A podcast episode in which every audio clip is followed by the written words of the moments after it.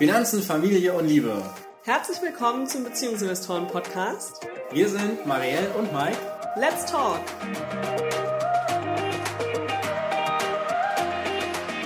Das war schon wieder. Der 1. Mai ist rum, damit auch der April. Und wir sitzen hier zu unserem monatlichen Geldgespräch, liebe Marielle. Ja, April ist ja der schönste Monat des Jahres, wie du weißt. Für dich. Ja, denn ich habe Geburtstag. In diesem Jahr war es dennoch wahrscheinlich auch der einsamste Monat des Jahres. Aber trotzdem würde ich sagen, war der April ganz spannend, oder? Ja, hast du denn einen schönen Geburtstag? Ja, ich hatte einen sehr schönen Geburtstag. Ich finde, der war deutlich schöner, als ich mir am Anfang des Monats erhofft hatte, ehrlich gesagt. Wir hatten tolles Wetter. Wir waren draußen. Ja, wir haben als Familie Zeit verbracht, lecker gegessen. Ja, und ich habe schöne Geschenke bekommen natürlich. Genau. Und alles andere holen wir dann einfach nach, denn jetzt ist es ja auch bereits verkündet worden, am Montag kommt wieder mehr Leben zurück. Unser Baby-Investor darf endlich wieder auf dem Spielplatz. Ja. Also wir wollen eigentlich damit sagen, der April war sehr von Corona geprägt, richtig? Ja, ja, von den Einschränkungen auf jeden Fall. Wie sah es denn mit den Finanzen aus? Waren die auch von Corona geprägt? Ja, ja. Also nachdem der März jetzt so massiv nach unten gegangen ist aufgrund Corona, Im letzten Monatsabschluss Gelder haben wir ja berichtet, wie krass unser Vermögen gefallen ist, weil einfach die Aktien so stark nach unten gegangen sind. Also vor allem mein Depot hat es ja richtig hart getroffen im März. Ja. Also sowas habe ich tatsächlich noch nicht erlebt bisher in unserer Investorenkarriere. Nee, nee, haben wir noch nicht. Aber ich muss auch sagen, wir haben die Erholung bisher so auch noch nicht erlebt, weil die war nämlich auch krass und so sieht auch unser April aus. Ich muss aber sagen, ich traue dem Ganzen noch nicht so richtig. Die Zahlen aus den USA, was die Arbeitslosen angeht, sind einfach auf einem historischen Hoch. Also ja, die haben eine Higher-Fire-Mentalität, aber das ist schon sehr krass, was dort abgeht. Und äh, auch in Deutschland die Anzahl der Kurzarbeiter ist auch immens 10 Millionen, hochgegangen. glaube ich. Ja, ich kann mir nicht vorstellen, dass die Kurse, die ja jetzt teilweise schon irgendwie November bis Februar Niveau erreicht haben, dass das eingepreist ist, was da jetzt noch an Schaden aufzuarbeiten ist. Du denkst also, die Börsen gehen nochmal runter. Ich weiß es nicht, aber ich traue dem momentanen Aufstieg nicht. Weil es sind natürlich auch noch so andere Faktoren drin, wie das momentan irgendwie 600 Milliarden Euro allein hier in Deutschland reingespült wurden. Trump verschickt jeden Monat Geld an seine Bürger per Brieftaube. Nein, er wollte es ja per Drohne ausliefern lassen. Ich glaube, sie kamen doch per Post, die Schecks. Also das heißt, es wird momentan einfach sehr, sehr, sehr, sehr viel Geld gedruckt. Ich kann mir nicht vorstellen, dass das nicht ohne Konsequenzen bleibt, was momentan passiert ist. Und trotzdem haben wir im April ja endlich mal wieder investiert, gell? Wobei, was heißt endlich wieder? Wir haben ja im März auch schon die ersten Aktien gekauft. Genau, wir haben im April auch investiert, ja. Genau, wir haben im April wieder was gekauft. Wir haben aber nicht so viel investiert, wie wir könnten, gell? Das willst du damit sagen, mit Ja. dieser, wir trauen dem Ganzen noch nicht so richtig, beziehungsweise denken, da kommt noch was. Also wir investieren noch nicht unser ganzes Geld aktuell, was wir eigentlich für so einen Fall zurückgelegt hatten. Also wir haben ja all die letzten Monate, Jahre eigentlich, Geld angespart, dass wir in solchen Zeiten investieren möchten, zu niedrigen Kursen. Aber wir sind eben nicht sicher, ob das schon das Ende der Fahnenstange war. Deshalb investieren wir vorsichtig, eines nach dem anderen. Und was haben wir denn im April gekauft?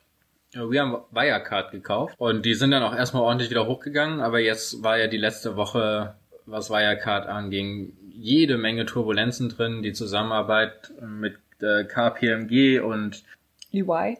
genau. Also die beiden Prüfungsgesellschaften, Genau, die sie geprüft haben, haben eben keinen wirklichen Freispruch, sage ich mal, von den Vorwürfen äh, Nee, aber auch keine weitere Beschuldigung, sondern Ja. das, was eigentlich passiert ist, ist, dass Dokumente, die notwendig gewesen wären, um das Ganze aufzuklären und zu prüfen, nicht herausgegeben wurden, nicht im Original herausgegeben wurden, nur verzögert herausgegeben wurden, das natürlich auf das Gemüt der Aktionäre schlägt, wie ich finde auch zu Recht, weil es natürlich eine Vertrauenssache ist, wenn die Buchhaltung da nicht stimmt oder wenn die Buchhaltung noch nicht so aufgestellt ist. Äh, Jetzt kann man hergehen und sagen, 2016 bis 2018 war es noch ein anderes Unternehmen, wesentlich jünger, wesentlich naiver. Kein DAX-Unternehmen. Kein DAX-Unternehmen im krassen Wachstum, Buchhaltung ist überfordert, funktioniert alles nicht so und das Geschäftsmodell ist weiterhin intakt. Ich glaube, da gibt es verschiedene Perspektiven, auf die man momentan auf das Unternehmen gucken kann. Daher ist es natürlich spannend, wie sie sich jetzt in Zukunft weiterentwickeln werden. Aber die letzten zwei Jahre ist Wirecard natürlich immer wieder unter die Räder gekommen. Zweimal ja durch Shot-Attacken und jetzt immer noch in dieser Aufklärungsphase. Ob es das jetzt war oder nicht, die einen sagen so, die anderen sagen so.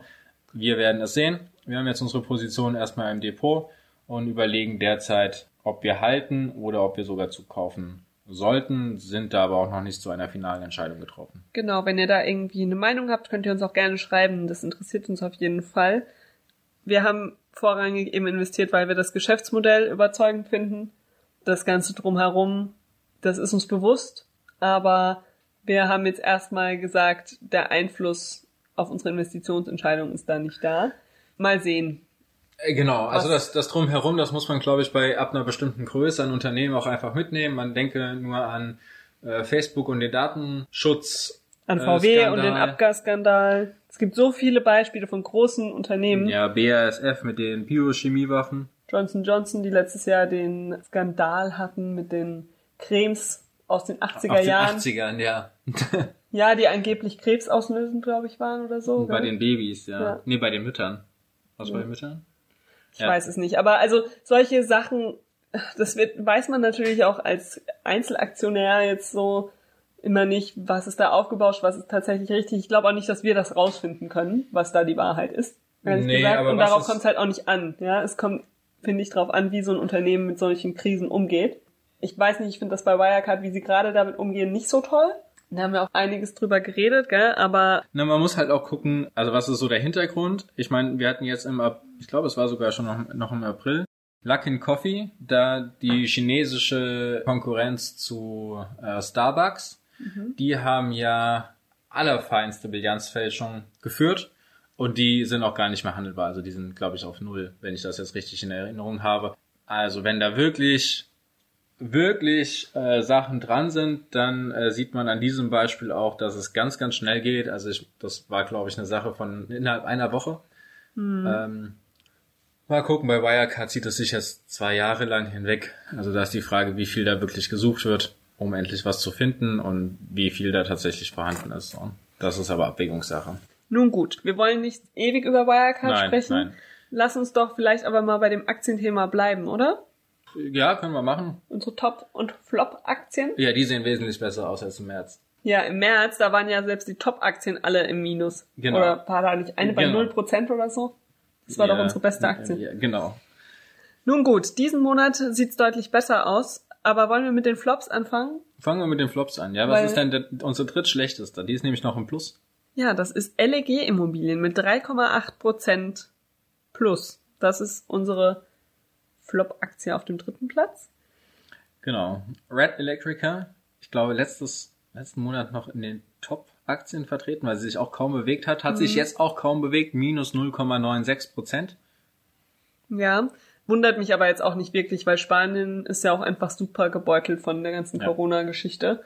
Ja, ist das einzige spanische Unternehmen in unserem Portfolio. Aber finde ich jetzt auch nicht so schlimm. Ist ja kein wahnsinniger Flop.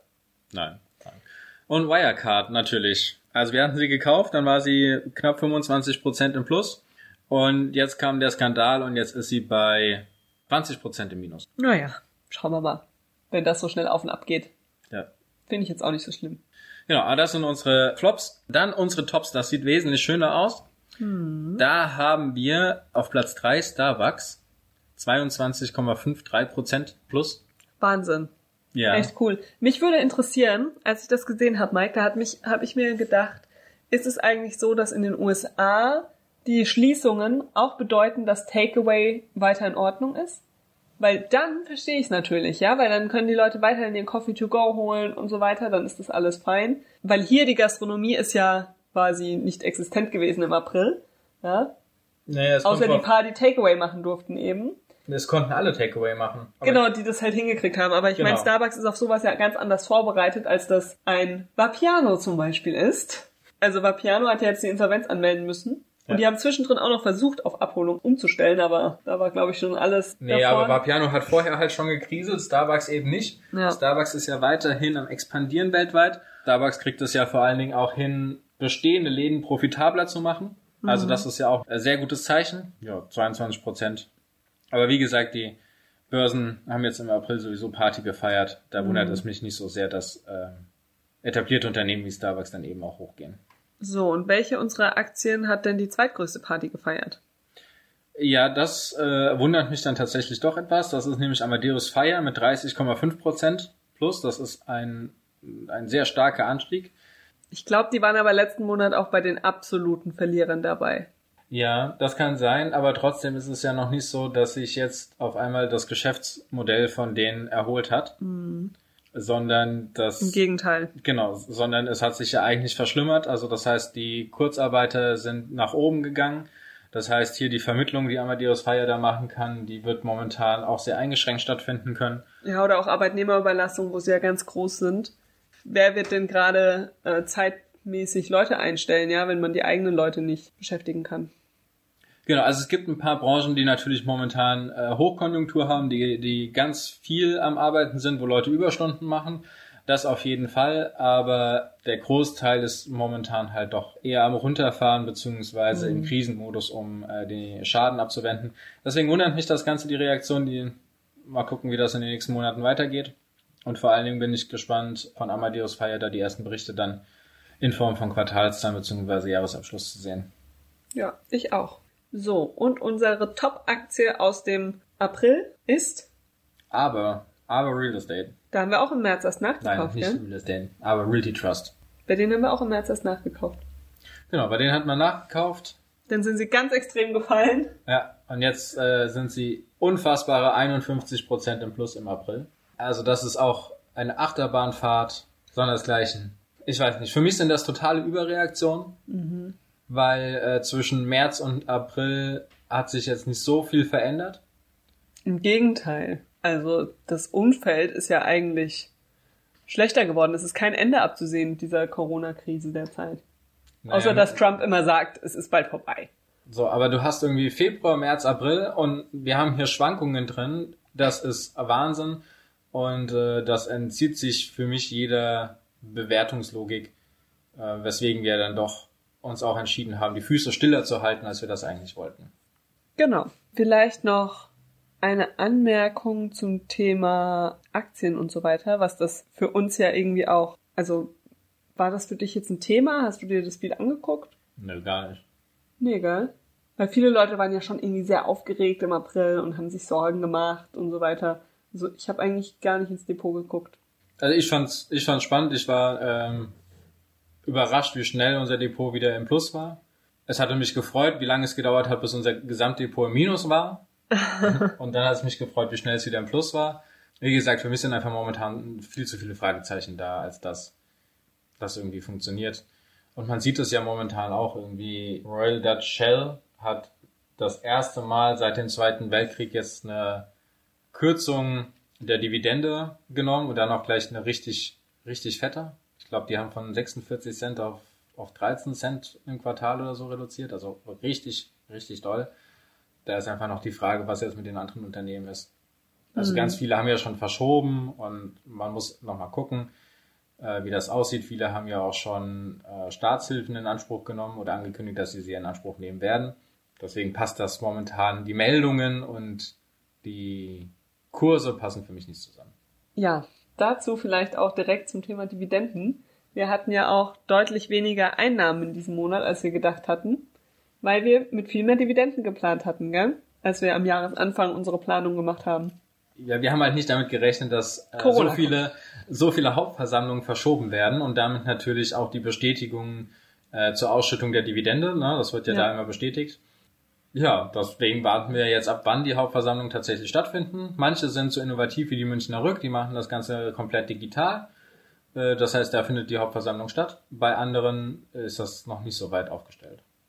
Genau, also von daher sind aber unsere Einnahmen in diesem Monat einfach niedriger gewesen, aufgrund der noch nicht gezahlten Dividenden. Hoffentlich sind sie einfach nur verschoben bei den meisten und werden nicht komplett gestrichen. Genau, aber nicht niedriger als letzten Monat. Ich glaube, wir haben 300 Euro oder 400 Euro mehr genommen als letzten Monat. Insgesamt bei unseren Einnahmen? Ja. Hm. Okay. Wollen wir vielleicht mal schauen, was denn tatsächlich so mit unseren Einnahmen und Ausgaben passiert ist in diesem Monat? Wollen wir da mal einen kurzen Bericht geben? Ja, was ist denn dein Highlight? Also mein äh, Ausgaben-Highlight sind, glaube ich, unsere Kosten für unser Bett. Denn wir haben ja endlich unser Bett bezahlt. Das hast du ja gemeinsam mit meinem Stiefpapa zusammen aufgebaut, beziehungsweise gebaut überhaupt erst, geplant, gebaut. Und er hat eigentlich super viele von den Teilen gekauft, gell? Die wir dafür gebraucht haben. Und hat eigentlich auch sehr viel davon gebaut.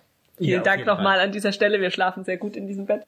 Das Geld hatte er vorgestreckt und wir haben es irgendwie die ganze Zeit nicht überwiesen, obwohl wir alles hier hatten. Das haben wir jetzt gemacht. Das Ja. war natürlich ein großer Ausgabenposten.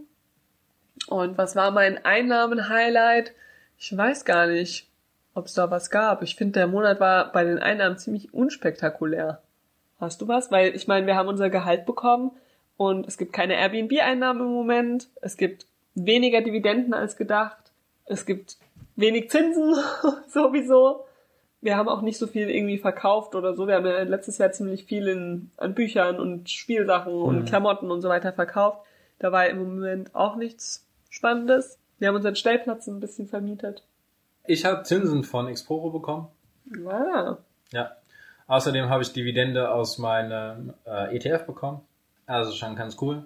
Ausgaben, tatsächlich hoher Posten war die Bestückung unseres Balkons, die ganzen Stimmt. Blumen und Pflanzen, wo der Babyininvestor und ich sehr viel Spaß haben. Und es, Es blüht und gedeiht. Also es wird äh, sehr toll. Wir haben so eine Blumenwiese angelegt. Jetzt werden wir wahrscheinlich im Mai noch ein Hochbeet anlegen für äh, ja ein bisschen Gemüse und so. Also das ist sehr cool und ein sehr schöner Balkongarten geworden. ja, und das hat man ja jetzt in dem letzten Monat auch genügend Zeit für gehabt, gell, zu Hause sich alles schön zu machen. Genau. So, und damit ist eigentlich auch schon klar, dass wir etwas höhere Ausgaben hatten, als wir das normalerweise gehabt hätten. Aber wir haben ja auch äh, deutlich An an anderen einer Stellen Stelle deutlich gespart. weniger ausgegeben. Ne? Also ich meine, ich hatte zwei Wochen Urlaub, du warst die ganze Zeit im Homeoffice. Das heißt, wir hatten die Fahrkarten nicht, wir hatten das Essen unterwegs nicht. Hat natürlich dazu geführt, dass das Essen hier etwas teurer geworden ist oder mehr ausgegeben. Also das hat sich einfach alles ein bisschen hin und her geschoben. Deswegen würde ich sagen, dass unsere Sparquoten relativ durchschnittlich sind. Mhm. Meine ist vielleicht ein bisschen niedriger, aber eigentlich, eigentlich passt das. Was hast du denn? Ich habe eine Sparquote von 46,09 Prozent. Richtig cool, fast 50. Fast 50, ja. Bei mir sind es 31,5 Prozent. Also das bedeutet, dass wir so viel von unserem Einkommen nicht ausgegeben haben, sondern dass das jetzt für Investitionen beziehungsweise unsere Rücklage äh, zur Verfügung steht.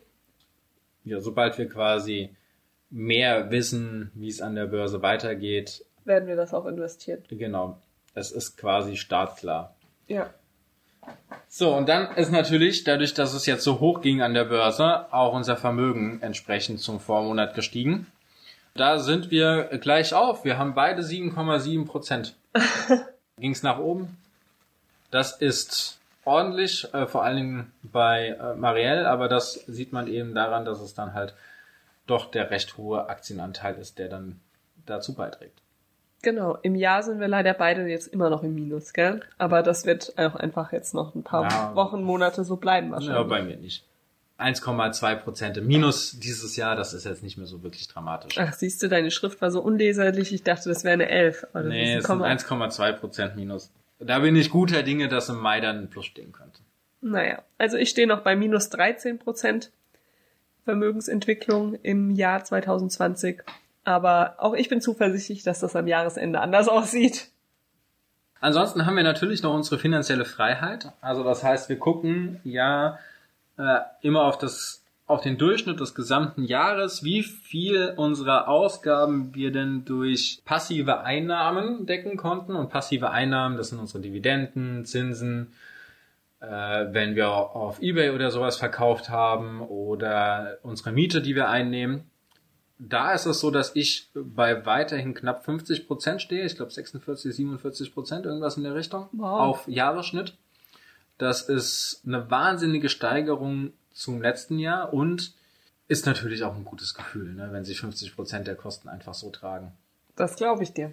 Das, äh, ach, das tut einfach gut. Ja, vor allem in so vermeintlich unsicheren Zeiten wie jetzt, gell?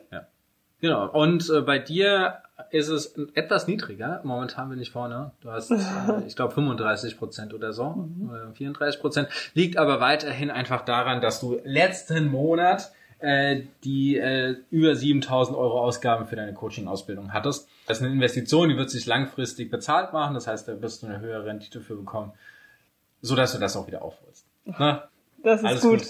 Das ist gut, dass du mir da ein schönes Gefühl zu vermitteln versuchst. Ja. Sehr auch wenn das Coaching momentan ausgestattet, äh, ausfällt oder verschoben wird. Ich denke doch. Apropos weitergehen. Worauf freust du dich denn im Mai? Ich bin gespannt, wie jetzt tatsächlich alles wieder zurückkehrt, das öffentliche Leben, wie es bei mir auf der Arbeit weitergeht. Denn momentan ist ja immer nur von Schule, Schule, Schule die Rede. Ein bisschen Kita die Rede, aber von Betreuung ist noch gar nicht die Rede. Wir haben ja zwischen 120 und 170 Kinder in der offenen Betreuung. Das heißt, Abstand ist da nicht so wirklich und Gruppen ist auch nicht so wirklich. Und da bin ich einfach sehr gespannt, wie sich das entwickelt, was sie da für ein Konzept vorlegen. Oder ob es du einen weiteren gibt, Monat- ein Konzept gibt. Ja, oder ob es einen weiteren Monat jetzt äh, so vor sich hin plätschert mit der Notbetreuung. So, das werden wir jetzt einfach mal sehen, mal gucken. Aber ich glaube, das ist, das ist etwas, wo ich sehr neugierig bin. Mhm. Ja, ansonsten haben wir jetzt auch bei den Beziehungsinvestoren und auch bei den besten Finanzbüchern einiges vor. Am Montag beginne ich eine Schreibchallenge, also ein, ein Coaching zum Schreiben. Bin gespannt, ob ihr feststellt, ob die Texte besser werden, ob sie spannender werden, ob sie äh, mehr Neugier entfachen. Schaut am besten mal auf Facebook oder Instagram vorbei. Ich glaube, da wirst du die Texte posten, oder? Genau, da wird es am meisten sein. Und dann natürlich bei den neuen Artikeln. Also das ist so toll. Ah Ja, ansonsten sind wir natürlich weiterhin am, am Artikel schreiben, am Seite verbessern. Was ist denn dein Highlight?